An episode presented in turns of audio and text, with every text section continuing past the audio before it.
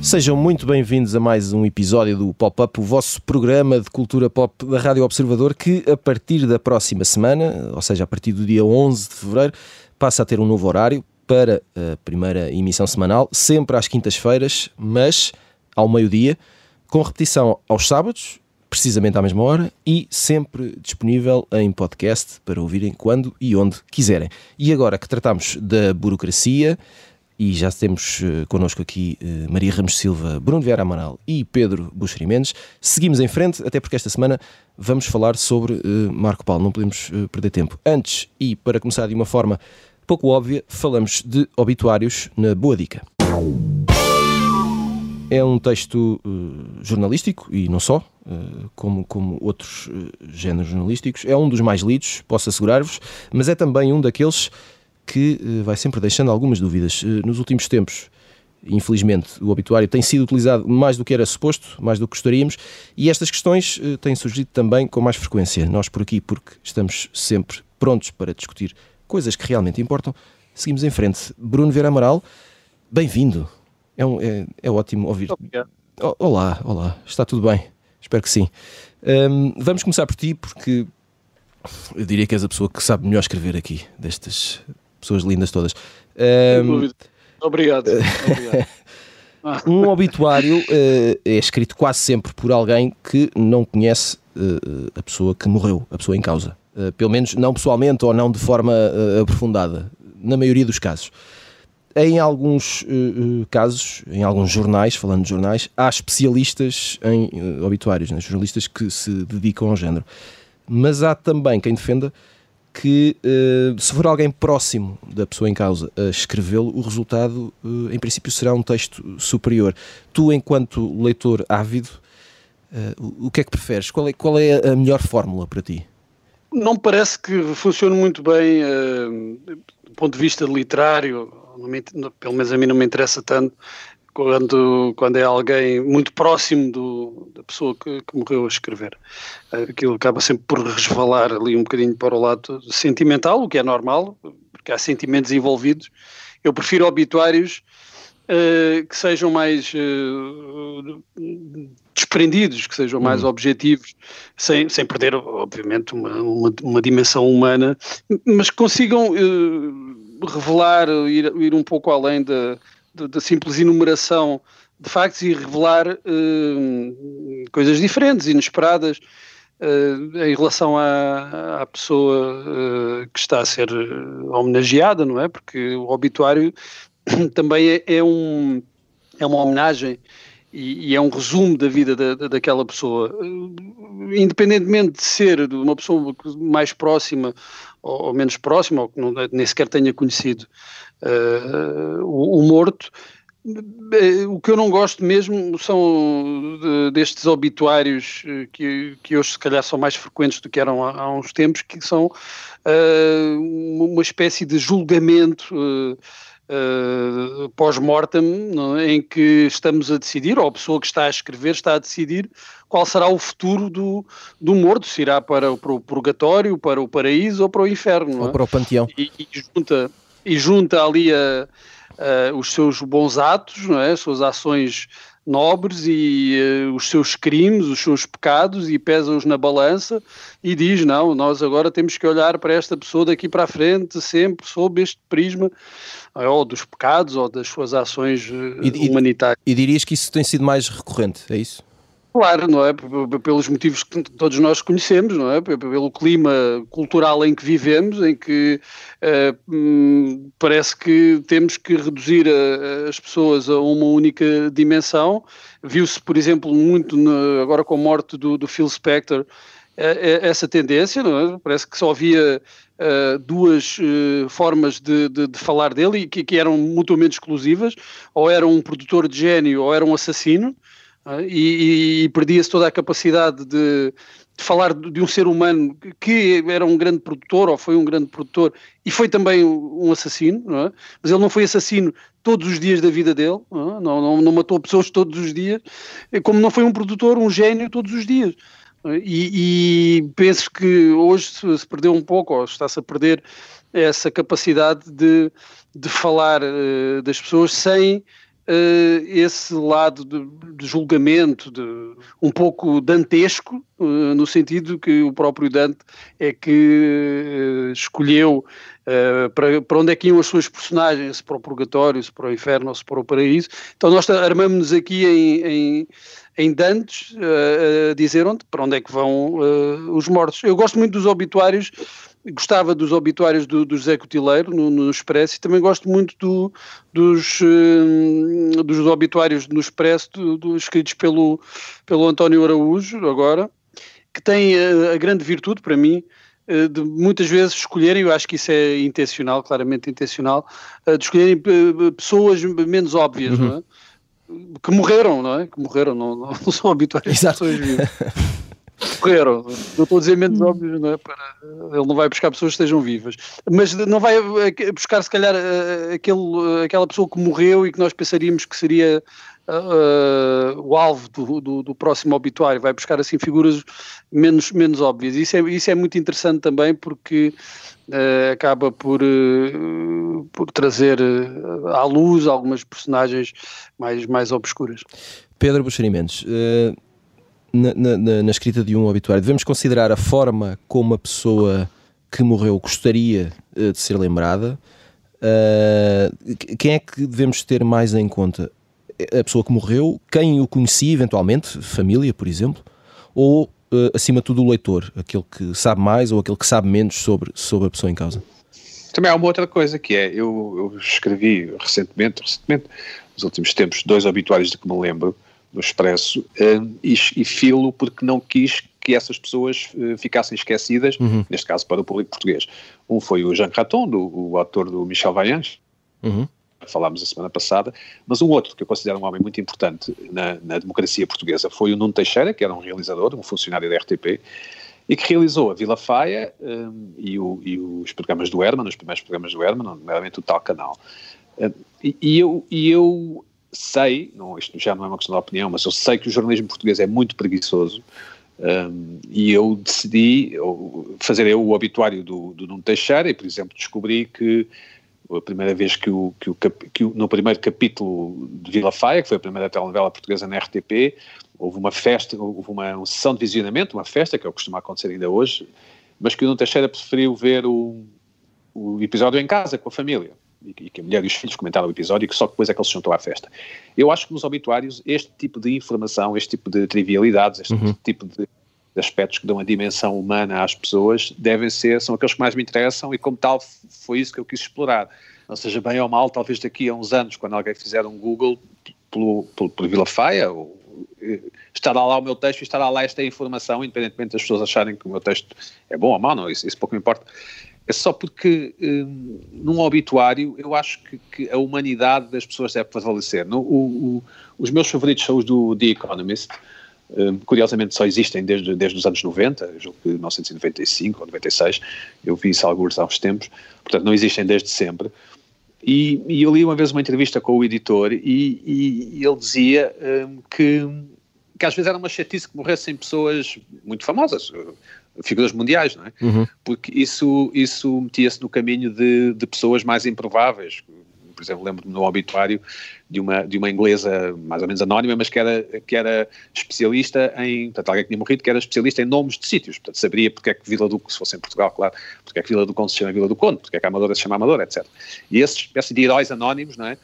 Um, eu fico sempre um pouco comovido quando leio o obituário, sobretudo esses das pessoas menos prováveis, e também gosto muito do, dos obituários do, do António Araújo no Expresso, um, porque porque no, no, fundo não há vidas, uh, e voltando ao lugar comum, que é um lugar muito comum, mas também muito verdadeiro, uh, não há vidas uh, desaproveitadas, não é? As pessoas, está sempre ao nosso alcance fazermos qualquer coisa que fica para além de nós e, e, e em muitos casos estes obituários de pessoas menos conhecidas demonstram isso mesmo e atestam isso mesmo. Só, só mais uma coisa Sim. que me ficou dessa entrevista da pessoa dos obituários do Economist, no obituário do Bin Laden foi escrito que, que ele gostava de iogurtes e de com os filhos à praia, ele Bin Laden, é? sabemos que é o responsável por muita coisa que hoje temos no mundo e pelos atentados às Torres Gêmeas, e que, e que o público americano do Economist, o Economist é muito lido nos Estados Unidos, ficou furioso com a revista, uh, mas que, que uh, o Economist assumia porque, enfim, até o pior dos terroristas, Bin Laden, teria uma dimensão humana. Uh, portanto, não era terrorista todos os dias para pegar, pegar a boleia das palavras do, do Bruno. Maria Ramos Silva, a vida de qualquer um de nós é feita de, de factos e números fechar um, um, obituário, sobretudo quando se trata de alguém uh, muito popular ou uh, ainda mais ligado, se for ligado à cultura, a esse lado mais frio e matemático, eventualmente, se hum. podemos chamar assim, é pouco ou dirias que é o que é suposto? Não, o Pedro falava bem, nós também queremos, para além da grande história, queremos a pequena história, não é? Queremos os detalhes do cotidiano, queremos aqueles pormenores mais picarescos, queremos aquelas, enfim, aquelas historinhas que vão sobrar uh, passado tantos anos, não é? Quando formos ao Google rever aquelas pessoas, ou a vida daquelas pessoas. Tu, uh, tu, tu, desculpa, vives é também aquele dilema enquanto funcionário de uma redação da, da, da, da, pressa, não é? E da pressão e, e, que é muito inimiga deste lado mais. Uh, humano, não é? que precisa Sim, de outro e, e não só, de um lado depois também muito funcional, eu recordo-me sempre daquele caso épico do, do crítico de teatro do, do, New York Times que escreveu o obituário da Elizabeth Taylor, uh, só que morreu antes dela, uh, e portanto quando ele se despediu da vida em 2005 havia uma parte da história que estava escrita sobre a Taylor, que depois acabaria por ser terminada por, por, por outros funcionários, uhum. é? um, mas de facto mostra a ironia aqui quando, quando se quer antecipar, uh, enfim, enterrar um morto antes de tempo, digamos assim, uh, que muitas vezes acaba por não correr bem, até porque é muito difícil apanhar de facto ali a essência da, da vida da pessoa, por mais que queiras queimar Sim. etapas e antecipar trabalho. Um, só que dois pormenores. O, o Bruno falava deste, deste período que hoje se corre muitas vezes num certo judicialismo, não é? Quando se escreve este obituário, uh, quase como uma espécie de vendetta, não é? Uh, eu, eu revejo-me nisso, mas também encontro muito um perigo no contraponto. Uh, eu recordo em dezembro, quando, quando morreu aquele agente duplo, o George Blake, o, o Andrew Roberts, o historiador que fez, nomeadamente, a, a biografia do, do Churchill, uh, escreveu um artigo muito interessante no, no, Telegraph que dá no mínimo que pensar sobre a forma como esta figura em particular foi tratada uh, nos obituários, nos jornais britânicos. Um, e ele chegava a refletir ao ponto de, uh, de facto, o, o, pouco valor que damos pelos, pelos princípios, pelos, pelos, valores que nos regem enquanto ocidentais, porque sentia que havia ali uma, uma grande condescendência com um tipo que, na verdade, é, é um vilão da história, é alguém que começou a espiar uh, para Stalin em 53 e quem nos anos 60, quando é finalmente preso, uh, tinha traído mais de 300 agentes do, do MI6. E, portanto, ele sentia que, apesar dessa dignidade e elegância que a hora da morte sempre convoca para qualquer pessoa, não é? Uh, enfim, com, com, como o Bruno e o Pedro falavam, até, até o Himmler era um pai extremoso, recordado até à, sua, à morte da filha como um pai extremoso. mas, de facto, há aqui um lado uh, esse, esse, lado sombrio não pode uh, ser uh, branqueado, ou mais, enfim, deixado em segundo plano, quando de facto nós estamos a falar de alguém que manifestamente uh, uh, teve uma opção, uma opção muito clara entre escolher uh, a democracia e a liberdade e o oposto disso, e, e optou pelo oposto disso. E, enfim, quando tu abres, por exemplo, eu recordo-me que o obituário do Guardian dizia coisas como, bom, ele era um tipo, uh, um idealista, desiludido com os serviços de informação britânicos. Epá, uh, bullshit, não é? Quer dizer, uh, tu, tu, tens que ser um bocadinho mais acutilante, ainda que incorpores naturalmente essa, enfim, esse lado de familiar em que era um exemplo perante a mulher e os filhos, em que adorava comer iogurtes, como o Bin Laden. Esses estados são interessantíssimos e devem naturalmente estar lá. Agora, o outro lado. Mas quando, quando desculpa, Sim. quando o Guardian faz isso, não é? E diz que ele era um idealista uh, desencantado ou desiludido, uh, no fundo o que está a fazer é, é, é uma defesa. Está a fazer sim, sim, sim, sim. esse julgamento Uh, uh, nesse caso é um julgamento positivo. Sim, é tomar um partido, uh, não é? Assumidamente tomar um partido. Claro, e, o que eu acho é que o que faz, o que faz falta no, nos obituários é precisamente uma, uma abordagem não é, não é uma, uma neutralidade uh, que, que, se torna quase uh, em si mesma uh, imoral, ou, ou moral pelo menos, mas que, que, se mencionem factos objetivos, é? com, com, com, uma abordagem a esses factos que seja original e que não, não, não, seja repisar, senão, vamos lá ver, acabam todos os obituários por dizer o mesmo, não é? Uhum. Mas é essa tendência, é? de, tanto pode ser uh, de julgamento, tanto pode ser positiva como negativa, é o que eu dizia. Não, não, não acho que seja necessariamente uh, negativa, ou seja, de, de tentar condenar uh, aquela personagem, muitas vezes é para a salvar. Eu, eu acho que isso não cabe uh, num, num obituário, ou não deveria caber. Uhum. No fundo, é, é mostrar uh, o percurso uh, de alguém, é? E, e, que na abordagem que se faz uh, já, está, já está contido o olhar sobre o personagem, não é preciso depois quase fazer um, um verdito dar um verdito sobre, sobre a vida daquela pessoa, não é? E isso, esse exemplo que estavas a dar é um exemplo do, do verdito, não é? Justificar um pouco as ações de, dessa pessoa. Muito bem, antes do final da primeira parte, vamos às sugestões da semana com o post-it. Fica um aviso, provavelmente vamos eh, continuar com as sugestões no início da segunda parte. Estamos quase a chegar ao intervalo. Bruno, ainda assim, vamos começar por ti. Uh, tens estado a ver, ou já viste, não sei se completaste, a série It's a Sin na HBO. Sim, ainda, ainda não, não, acabei de ver, creio que são cinco episódios, vi, vi os dois primeiros. É uma série que acompanha um grupo de, de, de jovens homossexuais no início da década de 80, no Reino Unido, em Londres, uh, e, e, depois claro que são, são arrastados para, para, o, para o meio da, da, do, do, problema da SIDA naquela época, no, no, início ainda sem, sem saberem muito bem o que é que era aquilo, como, todo, como todas as pessoas e sobretudo os homossexuais, que foi a comunidade mais afetada inicialmente pela, pela doença, sem saber muito bem o, o que é que era aquilo e sem imaginar como aquilo iria uh, afetar toda a comunidade. É, é, é um tema que, que, sobre o qual já, já vi e já li muito e interessa-me sempre e acho que está muito bem conseguido, pelo menos estes dois primeiros episódios, dos que vi, faz ali uma boa reconstituição da época, com uma banda sonora nem, nem sempre bem utilizada, parece-me, às vezes nem sempre bem utilizada, mas uh, com, com, boas músicas, não é? Pelo menos. E, e recomendo, uh, é a minha recomendação desta semana, o It's a Sin. Muito bem, uma bela recomendação. Um, como tinha dito, vamos fazer aqui uma breve pausa. Voltamos uh, para a segunda parte com o resto das sugestões da semana. Até já. Estamos de volta para a segunda parte do pop-up desta semana e qualquer altura é boa para deixar um aviso importante. A partir do dia 11, o pop-up tem a primeira emissão sempre às quintas-feiras ao meio-dia, repete aos sábados, também ao meio-dia e está sempre disponível em podcast. Antes de passarmos ao segundo tema forte da semana. Completamos as sugestões com um, Pedro. Pedro Buxerimentos uh, traz um livro. Sim, é um dos livros lançados uh, à boleia, tentado o Natal, não é? Uh, tentar o, ser presente Natal nesta altura, ou, ou há cerca de um mês, de Tim Harford, uh, que é um colunista do Financial Times, é o, é o autor daquela rubrica The Undercover Economist, ele tem vários livros publicados em Portugal, este é mais um, pela Objetiva, Uh, o que os números escondem, 10 regras para decifrar a informação. Uh, e, e, neste caso, uh, os livros são sempre didáticos e informativos. Eu gosto muito deste tipo de livros, deste tipo de literatura, alguns entre o jornalismo e o reporte e uma espécie de, de cultura geral. gostava que houvesse mais em Portugal, até para autores portugueses.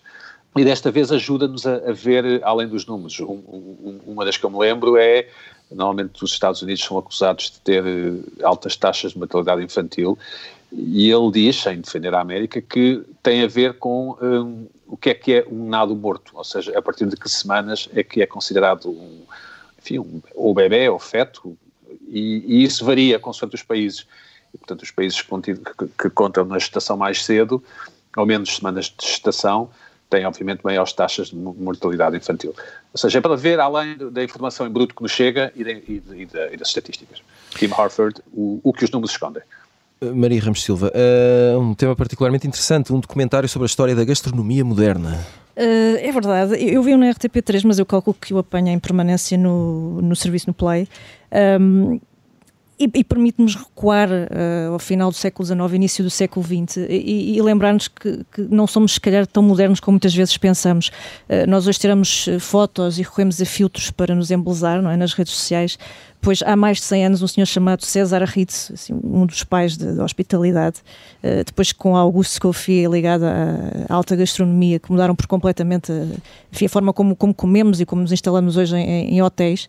Uh, já nessa altura tinha uma preocupação incrível do ponto de vista da cenografia, de, de, do pensamento sobre o espaço e a forma como, como serviam as pessoas.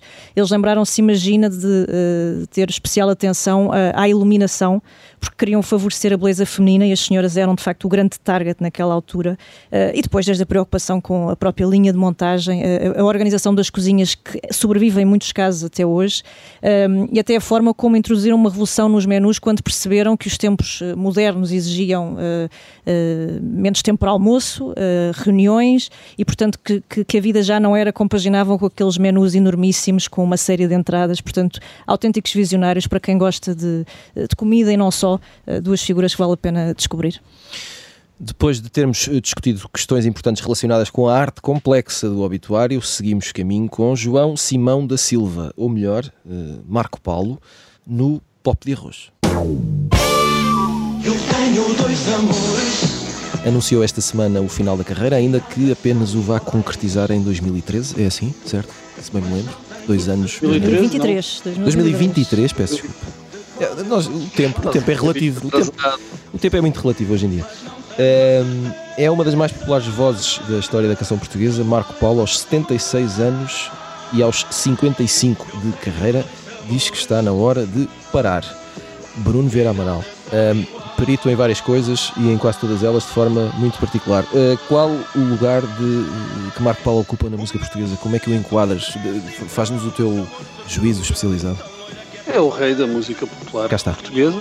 Se, se, houvesse, se houvesse reis da música popular portuguesa, como não há, uh, não é o rei da música popular portuguesa, mas tem todas as condições, tinha todas as condições para o ser, tem uma voz de facto extraordinária, é um intérprete uh, extraordinário dentro de, deste conceito alargado de música popular portuguesa, ficou um bocadinho pendurado entre esse lado da música ligeira e, e, a, e a, emergência, a ascensão do, do, do Pimba, uhum. uh, o Parque Paulo não é um cantor, nunca foi um cantor Pimba. Uh, não, não, não o ponho dentro dessa, de, de, desse grupo que surgiu ali um, um bocado orgânico, que surgiu ali nos anos, no, nos anos 90. O Marco Paulo vinha, veio muito antes disso uh, e creio que não tem, não, não foi tão aproveitado como, como poderia ser uh, por compositores uh, portugueses que também, que também que desapareceram praticamente, os compositores de música popular uhum. desapareceram praticamente uh, e poderiam ter no, no Marco Paulo o veículo para, para essas canções, porque acho que tem, tem uma voz de, de facto extraordinária. E ele, grande, os grandes sucessos dele e nos anos, no final dos anos 70, início dos anos 80, eh, eram versões de músicas estrangeiras, é? a, maior parte, a maior parte delas, e isso mostra que uh, faltava quem uh, compusesse para, para, para aquela voz. Eu, eu lembro-me que alguns dos grandes sucessos iniciais da carreira dele uh, eram músicas originais, é? escritas para, para a voz dele, e que nos anos 70 e 80 isso mudou e ele começou a cantar mais de versões de músicas estrangeiras adaptadas para português. Creio que o produtor, o Mário Martins, teve uma grande importância nesse, nesse processo. Uh, e hoje, eu creio que uh, ele poderia, mas aí depende, claro, da vontade da pessoa e do, do perfil, do temperamento, ele poderia ser reaproveitado quase como um ícone camp. Uhum. porque, porque, porque o é, não é? Muitas das músicas uh, do, do Marco Paulo, das canções que, que, ele, que ele cantou estão na memória de, de toda a gente, representam um, ehm, uma época da nossa vida, do, do nosso país, da, nossa sociedade, uh, facilmente reconhecível, facilmente situável através das canções dele. Uh, mas não, não creio que, ele também estivesse muito, muito a fim de se tornar esse tipo de personagem. Para mim seria engraçado vê-lo, vê-lo porque, porque eu vejo assim, não é? Uh, o José Cid, à sua maneira, aproveitou um bocadinho isso, uh, entrou nessa indústria da, da nostalgia uh, com, com os concertos que, estavam sempre cheios de pessoas que não iam lá pela sua voz espetacular ou, ou pela sua capacidade de, de composição, que, que, é, que é grande, mas iam lá para se reencontrar com, com a época que, de, das suas vidas que ficou marcada por aquelas canções. O Marco Paulo não, não, não, não, não fez isso. Não. Eu gostava muito que ele, que ele se tivesse reinventado como esse uh, ídolo camp Uh, que nós não temos, mas pronto, uh, não podemos forçar as pessoas a ser aquilo que não são, não é? Uh, para mim é uma das figuras cimeiras da nossa, da, da nossa música popular e, e, e, por um lado é pena que, que não, não, neste momento já, não, já não, não crie com a sua voz canções tão, tão maravilhosas como o maravilhoso coração. Uhum. Isto agora foi bonito. Fiquei aqui um bocadinho em suspenso. Pedro, uh, podemos dizer que a televisão foi fundamental no percurso e na popularidade do Marco Paulo? E que, neste momento. Uh, o, diz, diz. o Marco Paulo, hoje, hoje ele, ele já teve cancro por duas vezes, não é? está a recuperar agora de um, de um cancro também, portanto, uhum. uh, talvez a doença o tenha impedido de dar esse passo que o Bruno dizia. Uh, o Marco Paulo ainda hoje tem francamente boas audiências, portanto, uhum. quando ele participa nos programas e tem participado em vários na SIC, uh, o ponteiro mexe, de facto. Aliás, este anúncio foi feito precisamente na televisão, não é? Pronto, mas o ponteiro das audiências mexe, um programa que faz X, eh, onde ele vai, normalmente faz X mais um bom bocado. Uhum. Portanto, significa que os portugueses têm imenso carinho e imensa curiosidade em ouvir. É interessante, até mais do que isso, até matéria para pensar que como é que um homem ficou tão marcado por, por um gesto, não é? aquele gesto de passar o microfone, o microfone de, uma exato. mão para a outra, e, e para alguns dos seus êxitos, como os dois amores, não é? Eu lembro.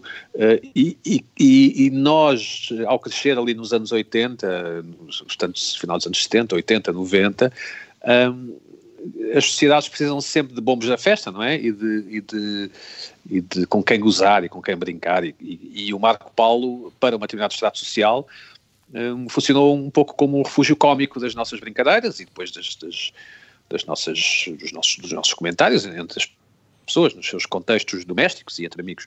Um, mas de facto, ele tem um, uma voz impressionante, tem um aparelho vocal, como se costuma dizer, impressionante, uma colocação de voz é um, é um daquelas. Ele, ele nunca canta mal, o Marco Paulo. Uhum. Uh, o seu repertório uh, tem, tem vindo uh, nos últimos, nos, ou seja, nos seus últimos anos mais férteis, com, com mais canções, afastou-se um pouco da, da, daquela, daquele ritmo mais que é mais próximo do, das festas populares e do verão, não é? Uhum. As músicas tornaram-se um bocadinho nada mais complexas, mas há há uma sensação de facto de, pelo menos eu tenho, de que talvez os portugueses devessem ter feito mais justiça, ou nós, todos, e que de facto ele poderia ter tido um caminho mais que o mais aglutinador do público. Uma coisa que o José Cid conseguiu, um, que, é, que, é um, que é completamente cool, não é? gostar do José Cid, e infelizmente não é completamente cool, nem sequer um bocadinho cool, uh, gostar de Marco Paulo. E isso é pena, porque acho que o Marco Paulo não, não merece isso. Uh, Maria, pegando aqui nesta ideia do, do Pedro, uh, não sei se estou completamente de acordo, se, se, se, não acaba por haver um bocadinho de coolness uh, nos últimos anos em dizer que se gosta de Marco Paulo ou, ou, ou dizer, ou elogiar naturalmente a voz de Marco Paulo, coisa que se calhar aqui há uns anos ainda seria considerada apenas como fuleira. Sim, mas eu entendo uh, aqui esta divisão que o, que o Pedro estabelece, hum. porque parece-me que até certo ponto de facto é o que, é o que acaba por, por vingar. Sim. Uh, eu lembro-me de ser miúda e, de facto não, não, era nada consensual, muito pelo contrário, ouvir eh, Marco Paulo ou José Cid, por exemplo. A questão é que eu acho que o Cid, a partir do momento em que há, em que o mercado da nostalgia explode, é muito bem apanhado por essa onda e porque também lá está, tem uma personalidade que provavelmente se ajusta melhor a isso do que, do que o Marco, Marco Paulo, que legitimamente continua a fazer o, seu caminho, com o seu público muito fiel, não é? Um, mas de facto não acredito, uh, haverá, claro, enfim, um gosto particular, assim, meio, meio vintage, não é? Pelo, pelo Marco Paulo hoje, por alguém que não seria, uh, obviamente, o ouvinte de, de Marco Paulo, mas não acho que seja uh, alvo de uma idolomania como, Sim. por exemplo, o Cid, percebes? Uhum. E nesse, nesse ponto concordo completamente com, com o Pedro. Aliás, o próprio Marco Paulo deu várias entrevistas ao longo dos seus 50 anos de carreira em que falou precisamente disso, de como uh, aqueles títulos de cantor popularucho, piroso, uh, romântico, um, que, que, magoavam, não é? E, e, que levaram a certa altura a questionar mesmo de desistir da carreira, porque, enfim, as pessoas são humanas, tocam-se e, e, gostam de ser amadas, não é? Um artista precisa de ser amado e de se sentir acarinhado. Um, e ele acusava esse toque e dizia que de facto não era muito fácil. Aliás, há um, há um título ótimo, uma entrevista em que ele dizia, e isso também diz muito de nós enquanto portugueses, que havia muita gente que ia aos concertos dele unicamente para ver quando é que caía o microfone, portanto, uhum. à espera da falha, não é? À espera do, do pequeno percalço uh, no caminho do artista. Um, e eu acho que, que, o Cid, sobretudo nestes últimos anos, consegue uh, de facto consolidar assim o seu público esse, com, com essa aura retro, não é? Uh, e cool, de facto é, é, cool. O que não é cool é dizer que não gostas de José Cid, não é? Uhum. hoje.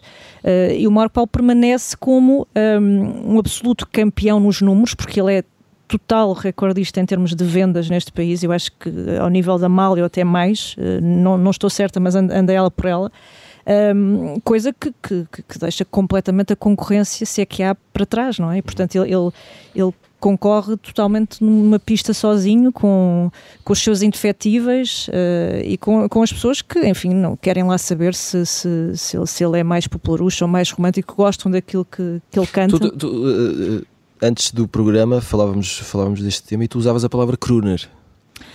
Sim, porque eh, eu lembro-me disso a propósito, falei de, de enfim, de, de, de, ter sabido esta semana de que, que o Tony Bennett sofre de, Alzheimer, apesar uhum. dos seus uh, sua proveta idade, dos seus 94 anos, é de facto um exemplo, porque ele continua a atuar, e aliás os próprios médicos, a neurologista recomendou-lhe que ele continuasse a atuar. Há até uma história bastante comovente, dizem que ele, enfim, já perdeu, como é óbvio, muita da noção do, do tempo, do espaço, das pessoas que o rodeiam. Quando está nos bastidores antes de atuar, sente-se muito perdido, mas naquele momento em que dizem Ladies and Gentlemen, Mr. Tony Bennett e a cortina se abre, ele volta. É como se houvesse um automático. Há um automático que é de facto é comovente o detalhe, não é? De alguém que recupera um pouco das suas funções e que sobe a palco e que, e que faz o que se espera que ele sempre faça. Um, e no caso do Marco Paulo, eu acho que é um daqueles, uh, não comparando naturalmente, são registros totalmente distintos, uh, mas é a figura do, do, do enfim, do, do, herói de fato e gravata com uma elegância de outro tempo. Uh, pelo menos depois daquela fase do, do, do, dos caracóis, não é? Uhum. Que, que, enfim, que marcam ali uma era num registro totalmente diferente, assumidamente 80s, uh, mas depois disso há de facto ali uma imagem mais, mais depurada, mais, mais clássica, e essa figura do, do, do tipo com o microfone, até o empunhar do microfone tem ali todo um cerimonial, uh, não tem já muitas referências, não é? Não, e que na canção portuguesa nas últimas décadas é bastante raro. É bastante raro, quase exatamente. É que o Marco Paulo, nós, nós associamos sempre a essa imagem dos anos 80, não é? Mas, mas é, é, é, bom também ir mais atrás não é? sim, sim, sim. as primeiras canções. Primeira, primeira, uh, primeira gravação editada em 61. Uhum. Sim. Que é o registro da música popular, romântica, uh, mas uh, quer dizer, muito sóbrio, não é? Na sua apresentação. Depois tem esse, tem esse momento, não é? Que, é, que eu acho que é o momento de maior sucesso uh, da carreira dele e depois regressa assim, um, eu não diria um low profile, mas de, de, de distinto dessa, uhum. dessa fase mais, mais, mais exuberante. E é uma pena que não, não, não tenha uh, tido uh, compositores uh, para, para a voz dele. Eu acho que isso é que, é, é, que se lamenta, porque não, não é um lugar comum e não é, não é preguiça dizer que ele tem uma, uma, uma, uma voz extraordinária. depois, sim, nessa, nessa questão de, de não, não ter apanhado a onda do, da, da, da, indústria da nostalgia, uh, faltava-lhe também um bocadinho desta da autoconsciência que o, que o Roberto Leal, por exemplo, uh, revelou uhum. uh, nos últimos anos de vida, a capacidade de gozar um bocadinho também consigo mesmo, para, para se tornar uma, uma figura capaz de chegar a outros públicos de uma outra maneira, não é? isso o Marco Paulo não tem, quer dizer, é, é, é o que é. Muito bem, antes do final do programa, uh, fazemos a viagem ao passado habitual. Esta semana dedicada com carinho ao nosso grande amigo Pedro Buxerimentos. É o Isso é que era bom. Ora, esta semana Falamos de Phil Collins, o homem, o artista, o músico, o enigma, fez 70 anos e eu... peço desculpa, não consegui resistir. E o primeiro. Estávamos a de coolness ainda há pouco. é? Exato, exato. E o primeiro álbum a solo, sem os Genesis Face Value, fez 40 anos, que começa com aquela canção zorra chamada In the Air Tonight. Um, é Phil Collins o melhor baterista, cantor, compositor de sempre? Ou qual o vosso favorito e porquê? É a pergunta dessa semana, Pedro. Começamos por ti, naturalmente.